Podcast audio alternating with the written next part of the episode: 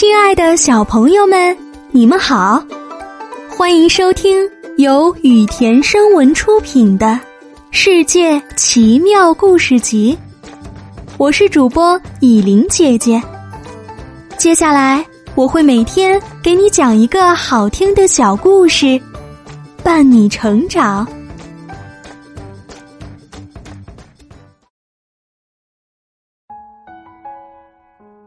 今天我们要讲的故事是挡路的石头。很久很久以前，有一位国王，他和他的三个儿子一起快乐的住在一座城堡里。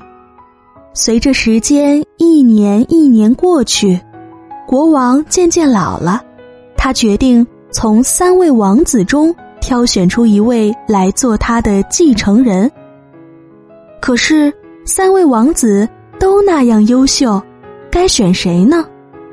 老国王想了一个好主意，他悄悄地找来几位大臣，让他们在一条狭窄的道路上放了一块巨大的石头。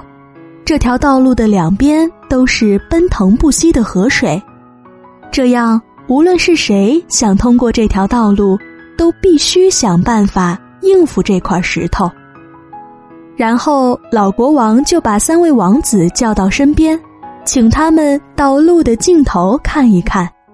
三位王子兴奋地出发了，他们都通过了那条狭窄的道路，到达了指定地点，并且顺利返回。见到三位王子后，老国王问他们：“你们？”是怎么通过那条狭窄的道路的？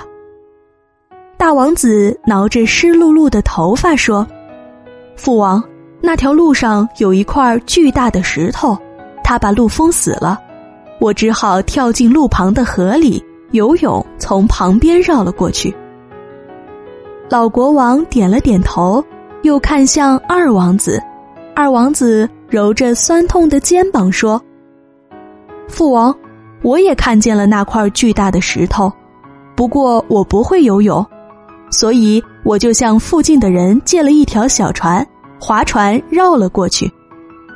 老国王点了点头，又看向小王子，小王子笑着说：“我是直接从路上跑过去的。”怎么可能？两个哥哥诧异的看看弟弟，惊奇的问：“难道？”你是从石头里穿过去的吗？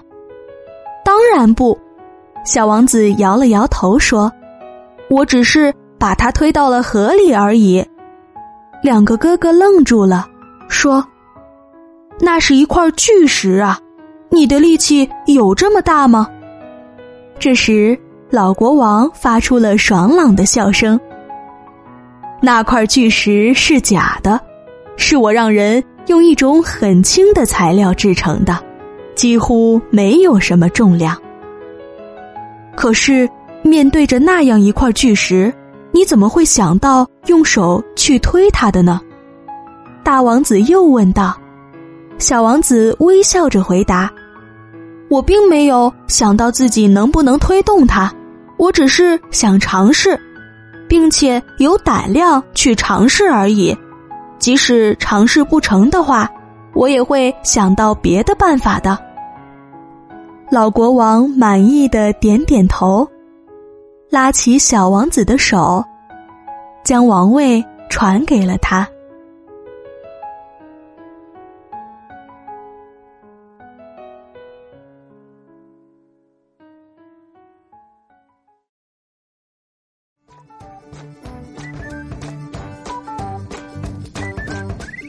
好了，小朋友们，今天的故事讲到这里就结束啦。